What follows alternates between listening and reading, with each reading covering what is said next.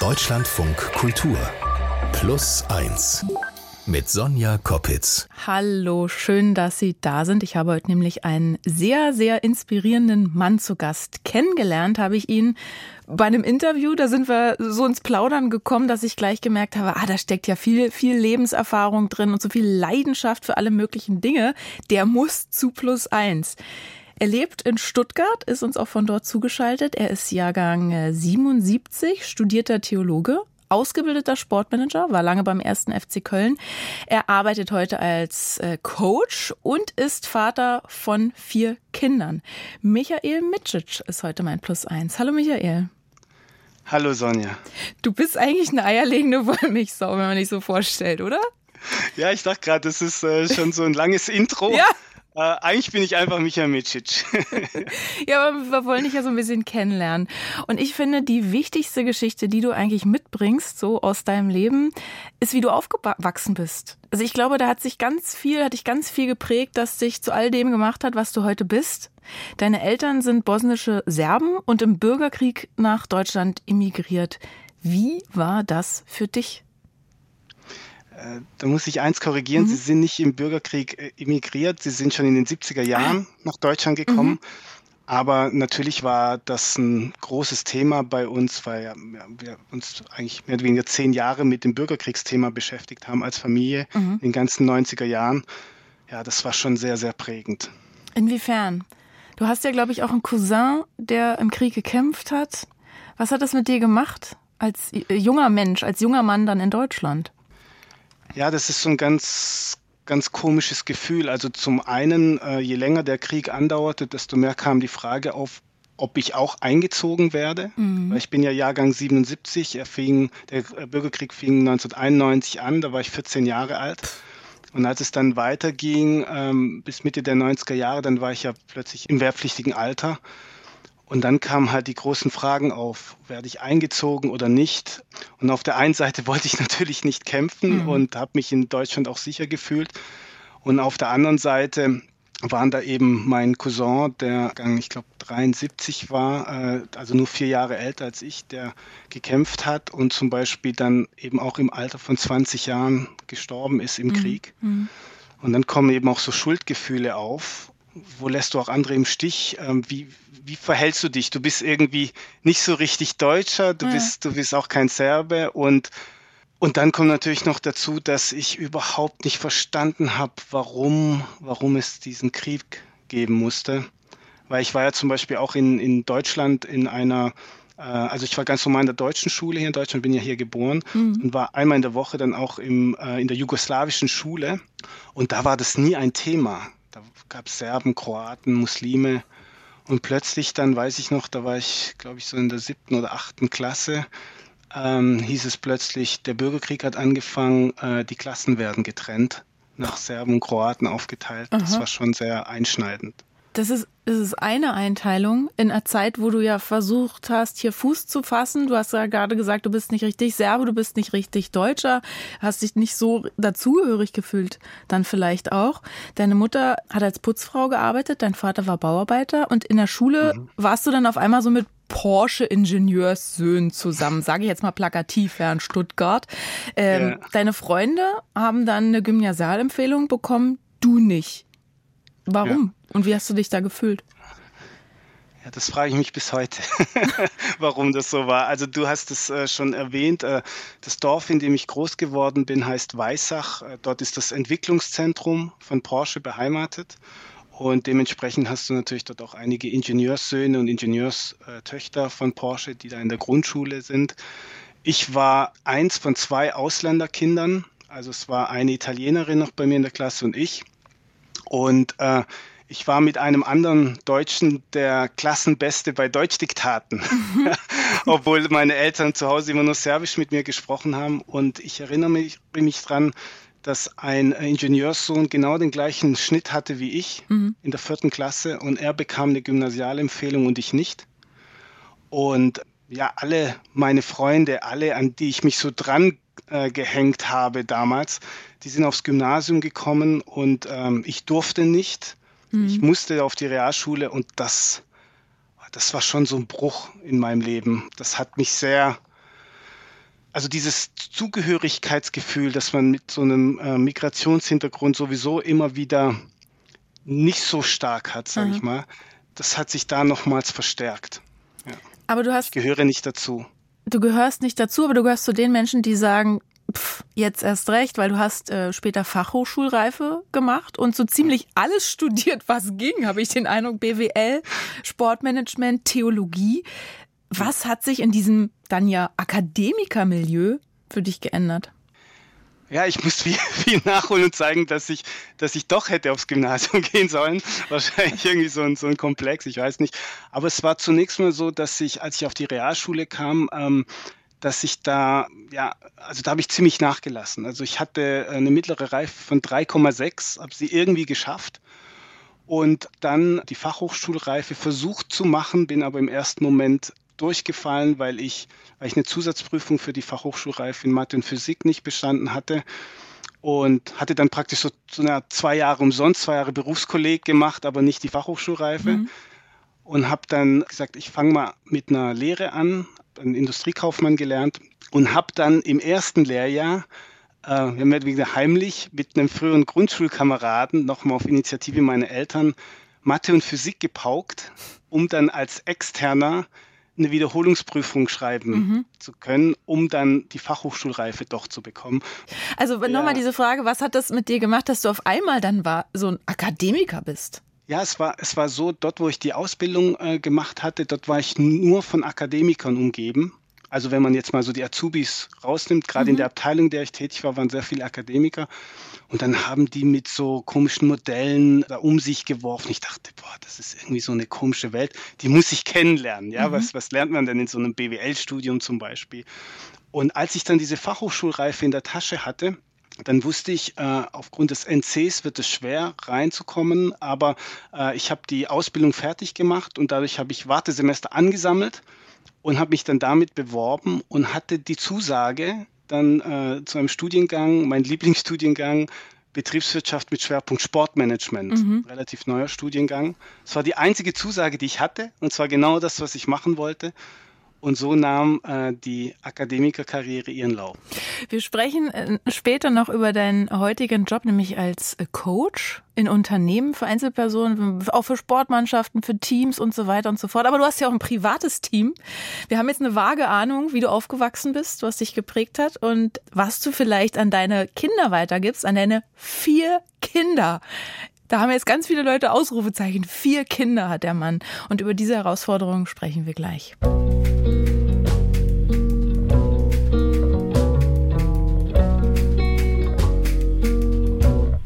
Sie hören Plus Eins. Mein Gast heute ist Michael Mitschic aus Stuttgart. Michael, lass mal über deine Familie sprechen, weil du kannst dich vielleicht erinnern, wie mir die Ohren geschlackert haben, als du mir gesagt hast, du und deine Frau, ihr habt vier Kinder.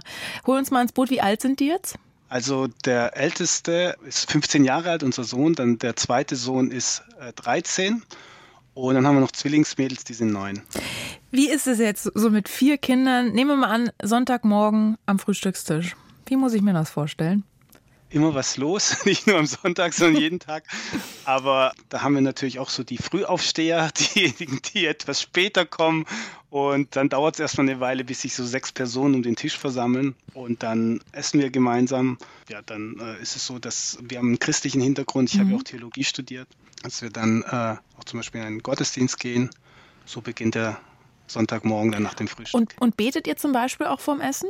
Ja, wir beten vor dem Essen und auch, auch wie so ein Ritual auch vor dem zu Bett gehen. Also mhm. mit den mit den Mädels machen wir das zusammen. Die Jungs sind schon so groß, dass sie das selber machen. Und dann gibt es eben auch gewisse Situationen, wenn wir eben mit bekommen, dass es jemandem nicht so gut geht, dann sitzen wir auch schon mal zusammen und beten für eine Person oder für bestimmte Anliegen, mhm. die uns einfach betreffen oder andere. In der Kirche oder nicht nur in der Kirche, viele Leute sprechen ja bei vielen Kindern, das ist ein, das ist ein Reichtum, Kinderreichtum, Kinder sind ein Segen. Dann gibt es aber wieder andere, da ist die Gesellschaft so ein bisschen ambivalent, finde ich, denn sie sagen, vier Kinder, das ist ja schon asozial.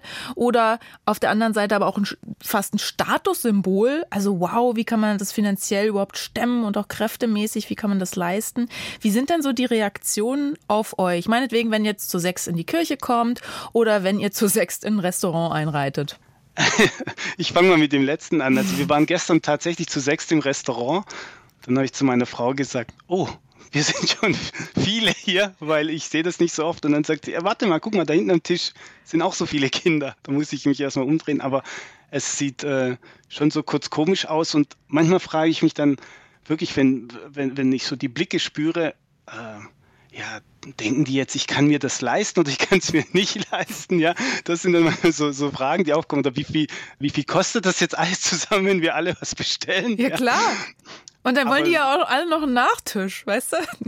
Nee, jetzt fragt ja, man, den gibt es dann eher zu Hause und wird wirklich sehr teuer. Ja, ja aber das fragt ähm, man sich ja heute schon. Es wird einem ja nicht gerade leicht gemacht, würde ich sagen. Ich habe ja keine Kinder, aber ich sehe das bei Freunden. Es wird einem nicht leicht gemacht, Kinder zu haben. Ein Kind ist schon schwierig, irgendwie den Job zu vereinbaren und so. Ihr habt das ja so gemacht, also deine Frau hat ja während ihres Studiums die Kinder geboren. Du warst da dann allein Verdiener. Also ein recht tradiertes Rollenmodell. Oder wie siehst du das? Ja, also es, es, war, war ein bisschen anders. Also ich habe nach dem BWL-Studium Theologie studiert und meine Frau ist in der Zeit für mich arbeiten gegangen, damit mhm. ich studieren konnte. Mhm. Und in der Zeit äh, sind unsere beiden Söhne auf die Welt gekommen. Also es war ein ziemlich fruchtbares Studium sozusagen. Und ja, da äh, 2007 und 2009 sind sie dann geboren worden, mhm. während meines äh, Theologiestudiums. Worauf ich natürlich hinaus will, ist ja diese Care-Arbeit, von der alle sprechen, also Fürsorgearbeit, mhm. dieses sich ums mhm. Kind kümmern. Das ist eine Arbeit, die ist äh, ein Job für sich, wird natürlich nicht bezahlt. Später äh, hat man dann äh, Einbußen bei der Rente als Frau, wenn man zu Hause bleibt. Es bleibt ja eben oft an den Frauen hängen, diese unbezahlte Arbeit. Wie teilt ihr euch denn auf? Also zum Beispiel, wenn eins der Kinder krank ist und bei vielen ist ja, glaube ich, immer eins krank, gerade wenn die noch kleiner waren. Also wenn es darum geht, wer bleibt zu Hause? Ja, ich muss zugeben, bei uns ist es äh, schon so, dass wir noch stärker dieses tradierte Familienmodell leben. Also als ich äh, nach dem BWL-Studium, später nach der äh, Zeit in Köln anfing, jetzt hier zum Beispiel in der Firma als Business Coach zu arbeiten, war meine Frau zu Hause, hat sich um die, um die Kinder gekümmert. Und ich habe auch so ein paar äh, Hausarbeiten, aber ich sag mal, die Hauptlast war schon bei meiner Frau. Mhm. Jetzt ist es so, dass sie ähm, angefangen hat im Februar als Altenpflegehelferin auch zu arbeiten, so an zwei bis drei Vormittagen, so dass ich jetzt zum Beispiel auch, ähm, auch mal so koche und solche Arbeiten übernehme. Äh, wobei die Kinder dann immer froh sind, wenn meine Frau wieder kocht, weil es besser schmeckt aber ich wollte da einen ein, ein Punkt vielleicht einfach noch, mhm. noch erwähnen, der, der mir wichtig ist, weil ich merke in den ganzen Diskussionen, zum Beispiel äh, in den sozialen Netzwerken, gibt es ja immer wieder so diese Erlebnisberichte von Müttern, die ja. auch manchmal sagen, dass sie zum Beispiel so ein, so ein schlechtes Gewissen haben, weil sie einerseits zum Beispiel arbeiten möchten, aber sich auch um die Familie kümmern möchten. Und mir ist da aufgefallen, ich habe auch dieses schlechte Gewissen. Also bei mir ist es ganz oft so, dass ich so stark involviert bin in meine Arbeit. Und ich kann zwar viel von zu Hause aus arbeiten, aber ich bin praktisch nicht so richtig ansprechbar. Mhm. In welchen Momenten merkst du das ganz besonders? Dieses, ja, schlechte, Beispiel, dieses schlechte Gewissen meine ich? Natürlich vor allem, wenn es den Kindern nicht gut geht. Mhm. Ja, solange alles gut ist, äh, meldet sich das Gewissen noch nicht so stark. Aber auch, dass ich einfach das Bedürfnis habe, viel, viel mehr Zeit mit meinen Kindern zu verbringen und auch meine Frau stärker zu unterstützen beispielsweise und äh, ja, die Kinder auch äh, mitzuprägen, sich zu, zu interessieren, äh, was sie denn so machen, sie, sie noch viel näher aufwachsen zu mhm. sehen, das, ja, das ist schon eine große Sehnsucht. Ja, das ist ja auch ein Privileg, ne, wenn man das kann und, und wenn man sich das leisten kann oder könnte. Ich frage deshalb so, weil man guckt ja oft, oder ich gucke natürlich durch eine weibliche Brille. Ich mhm höre oft Geschichten von Müttern. Deswegen finde ich das jetzt mal spannend, so deine Perspektive als Vater in dieser Situation zu hören. Und ich meine, ja, es gibt inzwischen sowas wie Elternzeit. Wow. Aber du hast ja als Coach ja auch viele Einblicke in Unternehmen, in große Firmen. Machen denn Unternehmen genug für Eltern eigentlich? Meine, da gibt es ja ziemliche Unterschiede. Also es gibt manche Firmen, bei denen dieses Thema noch gar nicht so richtig angekommen ist, andere, die sehr viel machen, die auch jetzt durch die Corona-Pandemie auch gemerkt haben, dass es da einen viel größeren Bedarf gibt, weil durch die Homeoffices äh, und auch durch die Corona-Zeit man gemerkt hat, Privatleben und Arbeitsleben lässt sich nicht so einfach voneinander trennen. Aber was ich eben immer wieder merke, es gibt eben die Diskussion, wie können Mütter Familie und Beruf vereinbaren Aber was noch sehr wenig thematisiert wird, wie können Väter Familie und Beruf vereinbaren? Weil es natürlich, das merke ich auch bei zum Beispiel auf Führungskräfteebenen immer noch so ist, dass es zwar zum Teil schon Mütter gibt, die in Teilzeit arbeiten, aber ich kenne kaum Väter und vor allem kaum äh, männliche Führungskräfte, die zum Beispiel in Teilzeit arbeiten. Mhm. Bei uns in Deutschland, ja, in, in, skandinavischen Ländern ist das schon ganz anders. Und da werden Männer mhm. schräg angeguckt, wenn sie nämlich nicht die Elternzeit nehmen, zum Beispiel. Und hier, ja, gut, lasse ich es verstreichen oder kann ich mir jetzt gerade, ich muss arbeiten, welche Gründe auch immer dahinter stecken. Was sind denn für dich persönlich, ganz privat, die Stellschrauben, an denen du drehen kannst, wenn du merkst, oh, jetzt habe jetzt plagt mich gerade wirklich das schlechte Gewissen oder auch das Bedauern darum, dass ich eben nicht so viel Zeit mit meinen Kindern verbringen kann, wie ich gern würde? Also wenn mich das schlechte Gewissen plagt, dann, dann muss ich einfach aktiv werden, merke ich. Mhm. Also zum Beispiel in der Mittagspause mal äh, eine Runde mit den, mit den Kids drehen, mit dem Fahrrad oder, oder einen Spaziergang machen. Oder einfach anderweitig zu gucken, wie können wir gemeinsame Aktivitäten haben, wie kann ich mich interessieren für die Kinder. Also auch wenn ich ein Geisteswissenschaftler bin, äh, geht es hier darum, nicht zu viel zu philosophieren, sondern mhm. praktisch zu werden.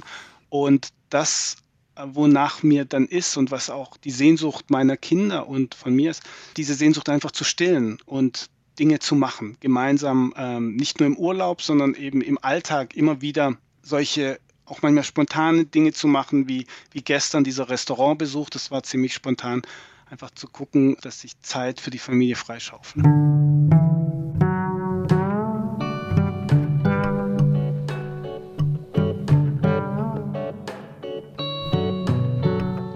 Sie hören Plus Eins und mein Plus Eins heute ist Michael Micic. Wir haben schon viel darüber gesprochen, wie es ist mit vier Kindern. Michael, wie ist es eigentlich, ähm, weil du auch gesagt hast, ihr seid kirchlich. Habt ihr Taufpaten für eure Kinder? Sind die alle getauft und haben Paten, Tante, Paten, Onkel? Äh, also unsere Kinder sind alle gesegnet, mhm. aber äh, sie sind noch nicht getauft. Also diese Entscheidung wollen wir ihnen selbst überlassen. Ah, das ist interessant, weil letztens kam in unserer Redaktion nämlich die Frage nach Sinn und oder Unsinn von Patenschaften auf. Und auch die Frage, ist das nicht ein überholtes Ding? Plus eins. Die Antwort. An dieser Stelle erweitern wir unseren kleinen Gesprächskreis um einen weiteren Teilnehmer, und zwar Dr. Johannes Wischmeier. Er ist Leiter der Abteilung Kirchliche Handlungsfelder der Evangelischen Kirche in Deutschland. Da kann man sich erstmal nichts drunter vorstellen, habe ich gedacht. Deswegen ich gefragt, was machen Sie eigentlich?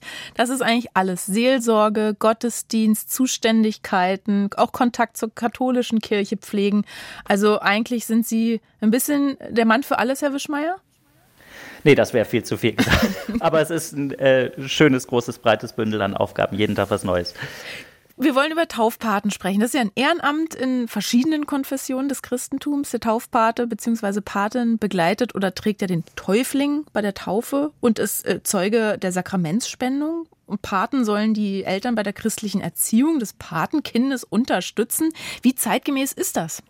Ich glaube, das ist sehr zeitgemäß. Ich war gerade am letzten Wochenende bei der Konfirmation meines älteren Patenkindes und äh, das ist schon eine besondere Verbindung, die da entsteht über die Jahre und die ja jetzt auch überhaupt noch nicht aufhört bei einem Teenager. Ich hoffe, dass sie sich noch fortsetzt. Aber wie, wie ist die Verbindung zum Beispiel zu Ihrem Patenkind? Was, was, wie läuft das ab? Was machen Sie da? Der, der hat ja Eltern. Ich glaube, es ist ganz gut, äh, wenn es mehrere Gesichter und mehrere Stimmen gibt. Äh, ein Kind braucht so vieles, um groß zu werden, braucht unterschiedliche Anregungen und ähm, ich glaube, es braucht auch unterschiedliche Level von Nähe. Die Erziehungsberechtigten, die Eltern, die sind nicht für jede Frage gut und äh, für jedes Problem. Und da ist es, finde ich, eine sehr charmante Sache, wenn es eine Patin oder einen Paten gibt, der so ein bisschen in der zweiten Reihe steht, von außen, den man vielleicht auch mal Dinge fragen kann oder der Anregungen ins Leben bringt, die aus dem engsten Kreis der Familie noch nicht kommen können. Mhm.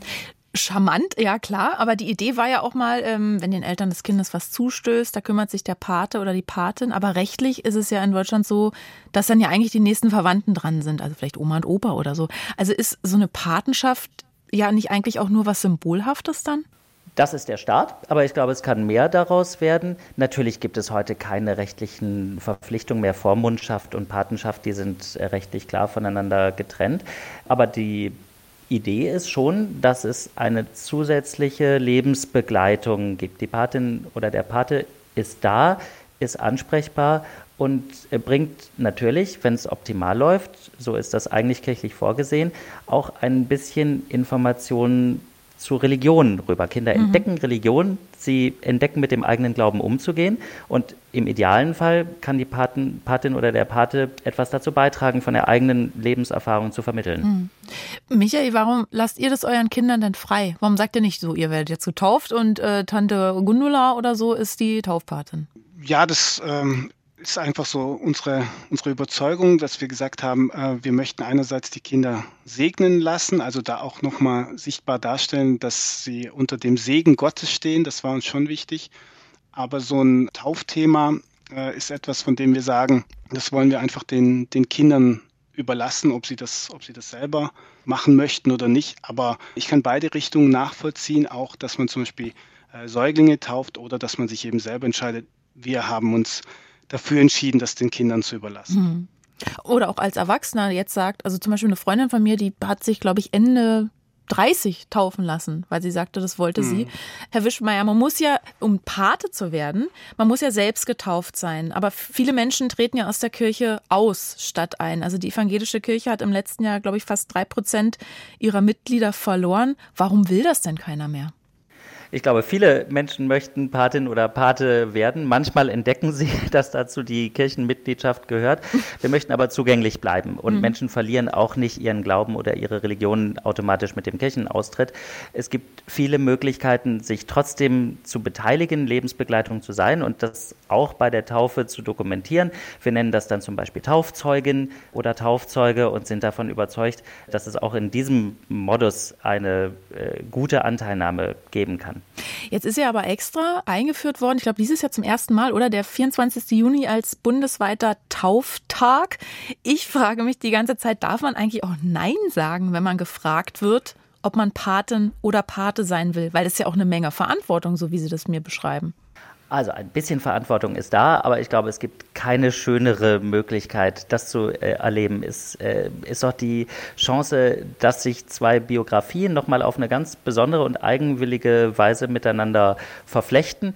Ich kann alle Menschen verstehen, denen das vielleicht zu viel ist, denen das auch zu viel Nähe oder eine zu langwährende Verpflichtung ist. Aber ich glaube, Eltern und vielleicht auch, wenn es um eine Taufe von etwas älteren Kindern geht, die Täuflinge sind überglücklich und froh, wenn jemand, der gefragt wird, spontan sagt, ja, ich traue mir das zu. Und was, wenn, wenn man ihn taufen lassen will und niemanden finde? Kirchengemeinden helfen mhm. dabei. Ähm, es gibt auch die Möglichkeit, einen Zeugen, eine Zeugin aus der Gemeinde zu haben. Aber niemand muss sich deswegen schämen. Das ist ja auch eines der großen Ziele, die wir mit unserer Taufinitiative und mit großen, für alle zugänglichen Tauffesten verbinden, dass man nicht das ganze Brimborium mit einem Tauffest äh, privat als Familie stemmen muss, sondern dass das die Kirchengemeinde leistet, kostenlos Menschen einzuladen, die man kennt, aber dass man überhaupt keine Pflichten hat, wenn man sich oder die eigenen Kinder taufen lassen möchte. Und dazu zählt natürlich auch, dass man nicht einen Paten oder eine Patin beibringen muss, die irgendwie präsentabel sein muss. Und die Idee dahinter ist ja wirklich eine sehr, sehr schöne und auch eine sehr hilfreiche, finde ich, dass man als junger Mensch oder als Kind vielleicht noch einen Erwachsenen, noch einen erfahrenen Menschen irgendwie an der Seite hat. Aber nochmal zum, zum Schluss die Frage, brauche ich dazu die Kirche oder geht das nicht auch weltlich? Was ich sage als Tante, ich habe hier meine Nichte, meinen Neffen, ich kümmere mich. Natürlich. Es gibt so viele Beziehungen zwischen Menschen und das ist ja auch das Schöne. Und es ist eine ganz natürliche Entwicklung, dass manche von diesen Beziehungen im Raum der Kirche eine besondere Qualität erhalten und nochmal in einem besonderen Licht gespiegelt werden. Es sollte idealerweise ein Mehrwert sein und ich glaube, dass Christinnen und Christen, die eine Tauffeier erleben oder miterleben oder sich an der Tauferinnerung beteiligen, davon was für ihr Leben im Alltag mitnehmen. So sollte das auf jeden Fall sein, wenn es gut läuft. Und als Gast muss ich da immer weinen, das kann ich auch sagen. Dürfen Sie auch. Vielen Dank, Dr. Johannes Wischmeier von der Evangelischen Kirche in Deutschland. Die Frage war ja, wie zeitgemäß sind Taufpatenschaften eigentlich noch? Vielen Dank fürs Gespräch, Herr Wischmeier. Schönen Tag noch. Danke, Frau Koppitz. Tschüss. Tschüss. Ja, das fand ich aber interessant. Was, was nimmst du damit als, als Theologe ja auch, Michael? Ja, äh, sehr vieles. Also ich habe mich selbst auch erst als Erwachsener taufen mhm. lassen mit 25 Jahren. Also es, es, war so, dass meine Eltern das schlichtweg vergessen haben, als ich, als ich klein war. Also sie haben ja so einen serbisch-orthodoxen Hintergrund. Mhm. Und äh, ich habe mich äh, mit 25 taufen lassen. Und was für mich sehr bewegend war, Ich habe ja einen serbischen Hintergrund und der Pastor, der mich getauft hat, ist ein Kroate. Ah. Und das war natürlich für mich auch nochmal so ein ganz besonderer Moment. Das hatte natürlich was sehr Versöhnendes. Mhm. Ja, das war im Jahr 2002, also nicht lange nach Beendigung mhm. des, äh, des Bürgerkriegs. Und äh, in, insofern habe ich da schon auch sehr, sehr besondere Erinnerungen an, an, an meine eigene Taufe. Und umso bemerkenswerter finde ich, dass ihr das euren Kindern freistellt und nicht schon im Babyalter gesagt habt, okay, den kippen wir jetzt Wasser über den Kopf und das schreit dann.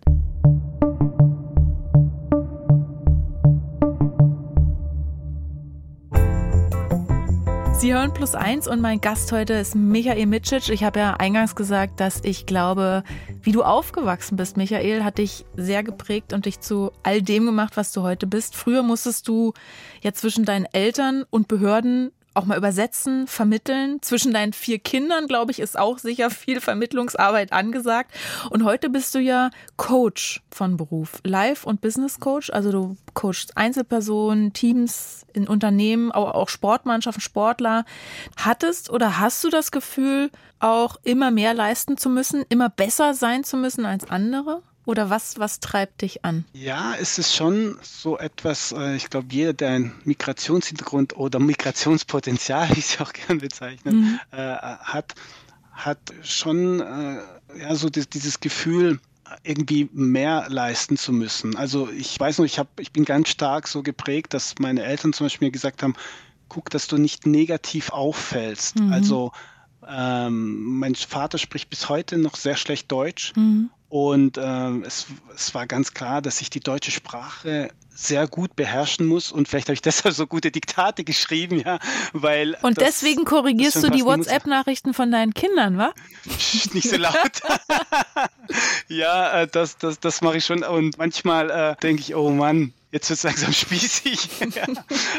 Aber das ist, das ist schon sowas da, ähm, mhm. zumindest nicht negativ auffallen zu wollen oder vielleicht mhm. sogar bestechen zu wollen. Ich kann mich erinnern, wie ich mal äh, im, im Berufskolleg, also praktisch 11. Klasse, einen, Deutschgrammatiktest gemacht habe. Und ich war mit Abstand Klassenbester. Und dann kam mein Deutschlehrer auf mich zu und hat gesagt, äh, ich will Ihnen da nicht zu nahe treten, aber Sie sind doch ein Ausländer. Warum haben Sie hier die beste Note? Sie sprechen ja, und, aber gut Deutsch, ja. Ja, mhm. genau. Und ich, und ich dachte, ja, warum, warum nicht? Also einerseits habe ich mich gefreut mhm. und auf der anderen Seite habe ich mich auch gefragt, warum eigentlich nicht? Mhm. So, wieso sollte ich die Sprache nicht gut können? Ich bin ja hier geboren. Was ist denn dein Credo? Also als Mensch, aber auch als Coach, also was willst du anderen Menschen gerne mitgeben auf ihrem Weg? Also ich meine, ich bin als Personalentwickler und Coach tätig. Mhm. Und ich liebe es, Menschen zu entwickeln und Potenzial nachzuspüren und zu sehen, wie sich Potenziale entfalten. Und ich glaube, das ist so mein, mein Lebensthema insgesamt, anderen Menschen zu helfen, ihre Potenziale zu entdecken. Und ja, das ist auch mein eigenes Thema. Also ich bin brennend an der Frage interessiert, wie viel Potenzial in mir steckt. Mhm. Was kann ich denn eigentlich alles? Was kannst du denn noch was, alles? Was könnte ich denn, was könnte ich denn äh, alles erreichen, auch durch Selbststudium oder durch Förderung? Ich habe ähm, gestern einen sehr schönen Beitrag gelesen.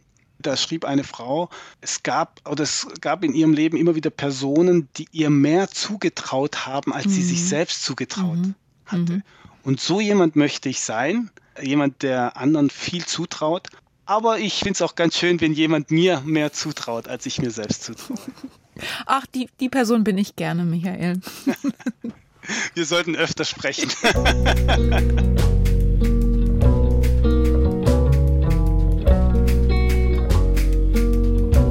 Michael, bevor wir uns verabschieden, habe ich noch anderthalb, na, vielleicht zwei Fragen.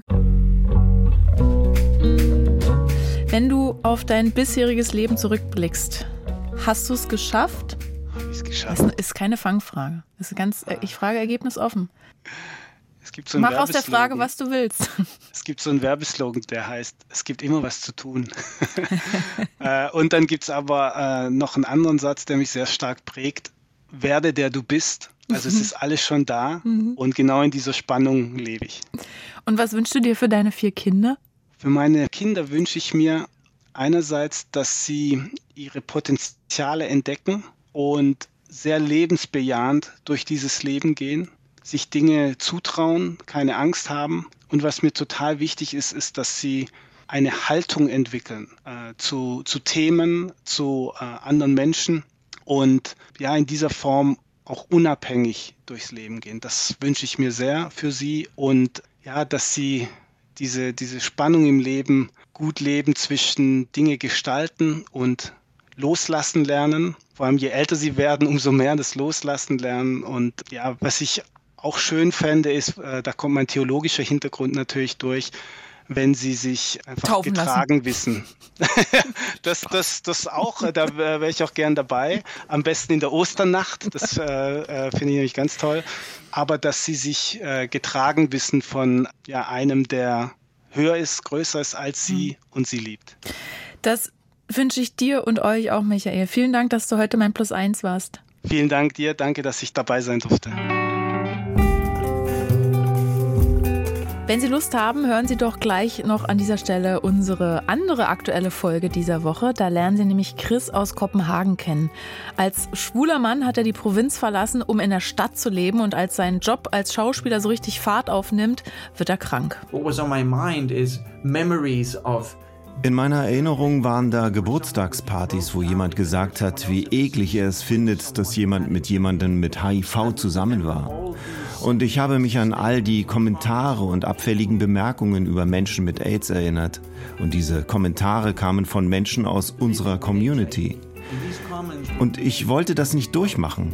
Ich wollte nicht wieder mich verstecken müssen. And I didn't want to go through that again. I didn't want to go through another time of hiding something. Chris Geschichte mit HIV ist eine Geschichte über Mut, über Beharrlichkeit und Empowerment. Sehr, sehr empfehlenswert. Deswegen hören Sie da gerne mal rein. Ich bin Sonja Koppitz. Kommende Woche ist Utz Dreger für Sie da. Also liebe Grüße und bis bald.